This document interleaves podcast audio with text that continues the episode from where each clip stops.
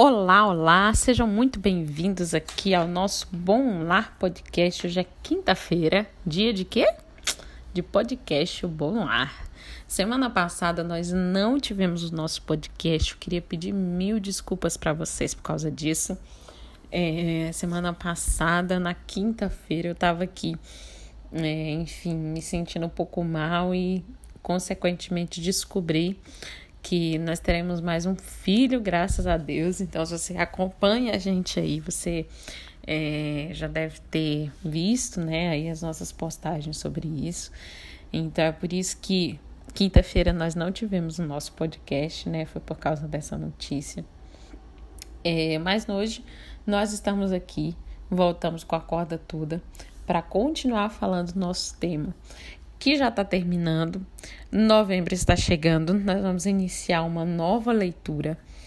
E ah, esse tema da obediência, né, da disciplina, ele vai sendo encerrado aqui também nas nossas aulas, que são exclusivas para quem assina o clube, e também aqui nos nossos podcasts. Mas hoje eu queria falar sobre, ainda dentro dessa temática, né, sobre algo que eu vi, né, de uma educadora famosa, até aqui da minha região, e naqueles posts patrocinados, né, dentro do Stories, eu vi uma postagem e, ah, na verdade, ela falando, mas esse discurso dela é um discurso que não é só dela, né, da maioria daqueles que a gente chama, chamamos, né, daqueles que nós chamamos de educadores positivos, né, da educação positiva. É, mas a frase me chamou a atenção e eu fiquei, eu vi isso antes de ontem e eu fiquei pensando nessa frase, pensando, refletindo, fazendo o contraste dessa frase, do significado dela com aquilo que a Bíblia diz e já é, pensando que eu poderia gravar o nosso podcast dessa semana sobre isso, porque a gente é bombardeado o tempo inteiro dentro do Instagram por esse tipo de filosofia que é muito prejudicial, vou falar por quê. Então, a frase dela dizia assim: que a gente não pode criar filhos para obediência, que a gente deve criar filhos, educar crianças para cooperação. Porque durante muito tempo a educação teve voltada para desenvolver pessoas obedientes, mas que isso era porque uma pessoa obediente é mais fácil de manobrar. Mas o mundo atual, ele não precisa de pessoas obedientes, ele precisa de pessoas cooperativas. Então você não pode educar o seu filho para obediência, você pode você precisa educar ele para cooperação. Se você assistiu minha aula lá sobre disciplina positiva, eu já falei um pouquinho sobre isso. Mas eu queria pensar com vocês o que eu fiquei pensando quando eu li essa, essa frase, quando eu vi o discurso dessa pessoa é de onde vem esse princípio da obediência. Esse princípio da obediência vem primeiramente da, do, de um outro princípio, que é o princípio da autoridade. Né? Então, só a gente obedece porque tem uma autoridade acima de nós. A gente só obedece porque tem alguém que manda. Então, esse princípio da obediência vem também de um princípio da autoridade. E de onde vem então esse princípio da autoridade? vem da própria autoridade divina. Né? A autoridade divina é uma base para a autoridade terrena. A gente também já conversou aqui bastante sobre esse princípio da autoridade. Então, a, a gente entende, quando a gente entende esse princípio da autoridade, a gente entende que tem alguém superior é, que rege a vida, que rege o cosmos, que rege o mundo. E esse alguém superior, ele estabeleceu leis, leis que nós precisamos obedecer. Leis até naturais, né? Enfim, que a gente não pode ir contra elas. Então, se eu falar, ah, eu não quero obedecer à lei da gravidade, o que, que vai acontecer comigo? Vou me estatelar no chão, né? É, mas existem leis morais também que Deus colocou é, que nós devemos obedecer. Então, só para ilustrar essa questão da base da autoridade terrena, do princípio da autoridade. A autoridade terrena está baseada na autoridade divina, né? Então, a Deus é a autoridade e nós temos que obedecer. Nós somos criaturas nós obedecemos. Então, não dá para ser simplesmente cooperador de Deus. Né? Nós temos, nós enxergamos nele uma figura de autoridade. E a partir do momento que eu entendo que há uma figura de autoridade, eu entendo que a, a aquela autoridade exige obediência. Tá? É claro que a maneira como esses educadores positivos colocam as coisas parece assim, né? Que a gente está adestrando alguém né? Parece assim que a gente está criando alguém para ser man manobrado, para ser manipulado. E na verdade não é isso. Até porque esse discurso de que a gente precisa de pessoas é, questionadoras, a gente precisa de pessoas cooperativas, não se preocupe, seu filho vai ser questionador. Ele vai, de alguma forma, se rebelar contra a sua autoridade. Por quê? que ele é pecador. A gente já, já falou sobre isso. Então, a gente tem um problema muito grande quando a gente abraça essa, essas filosofias da educação positiva, porque dentro da educação positiva eles não criam crianças, eles não educam crianças para a obediência. E o que, que a palavra de Deus nos diz?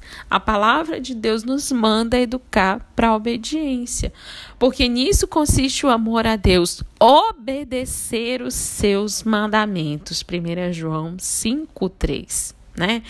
Então, 1 Pedro 1,14. Como filhos obedientes, não se deixem amoldar pelos maus desejos de outrora, quando viviam na ignorância. Então, veja, a postura de obediência é sempre requerida na Bíblia do Filho de Deus né? Daquele que conhece a Deus. Então, se eu conheço a Deus, se eu amo a Deus, eu vou obedecer aquilo que ele fala. É dessa relação de Deus conosco que se deriva a relação de pai e filho. Isso não significa que o pai vai ter sempre ordens perfeitas, ordens que não são erradas, que o pai nunca vai errar porque ele é uma figura de autoridade. Não é isso. Se você tem ouvido esses podcasts até aqui, você vai ver que não tem absolutamente nada a ver essa questão. Mas é que a gente educa sim os filhos para a obediência. Primeiro, porque a gente está obedecendo a Deus. Como pais, nós também devemos ser obedientes. Né? E aí, o princípio da nossa obediência a Deus é o princípio também de obediência dos nossos filhos para conosco. O segundo motivo é porque se você não cria filhos para obediência, você tem algumas consequências. A primeira é que você está tá pecando diante de Deus, eu não vou nem me estender nisso. Você não está criando para obediência, você está desobedecendo. Segundo, aí eu quero colocar aqui aspectos bem práticos mesmo. Você está criando filhos e filhas que vai ter dificuldade em, em viver na sociedade. Porque uma sociedade não é feita só de gente que questiona, de gente que coopera. Uma sociedade é feita de gente que obedece, de patrões que obedecem a empregados, de pessoas que obedecem leis né? Porque a nossa sociedade é regida por leis, leis de trânsito, leis de boa convivência na vizinhança. Então você não precisa só de cooperadores, você precisa de pessoas que obedeçam leis. Se você está num condomínio, que é uma esfera muito pequena da sociedade, ali naquele condomínio tem leis. Você não pode lavar o seu carro dentro do condomínio. É uma lei que você precisa obedecer. É, então, se você não educa para a obediência, você vai ter filhos e filhas com dificuldade de viver em sociedade, porque eles não foram ensinados a obedecer, eles só foram ensinados a questionar, a cooperar. O que é cooperar, gente? É ajudar no momento em que eu quero ajudar, né? E não por um dever, por uma obrigação, porque a obediência também pressupõe isso, né? Dever, obrigação. Você vai ter filhos e filhas com dificuldades no casamento. Escuta bem o que eu estou te dizendo. Se você não educa o seu filho, a sua filha, para obediência, você vai ter uma menina que vai ter extrema dificuldade de, sub, de se submeter ao marido porque ela não se submetia aos pais, ela também não vai se submeter ao marido. Você vai ter um menino, um filho, que não vai ter noção nenhuma de autoridade, da autoridade que ele deve ser quando ele for esposo, quando ele for marido. Então você vai ter pessoas, você vai ter filhos com problemas no casamento, porque a eles não foram ensinados o princípio da autoridade e o princípio da obediência. E essas pessoas que vão ter essa dificuldade, vão ter dificuldade também em educar essa criança com esses princípios. E por último, você terá filhas e filhos com dificuldade de submeterem a Deus, porque você é um espelho né? Você é um espelho concreto é, de quem é Deus. Então, se o seu filho, se a sua filha tem dificuldade de se submeter a você, ele vai ter dificuldade também de se submeter à palavra de Deus.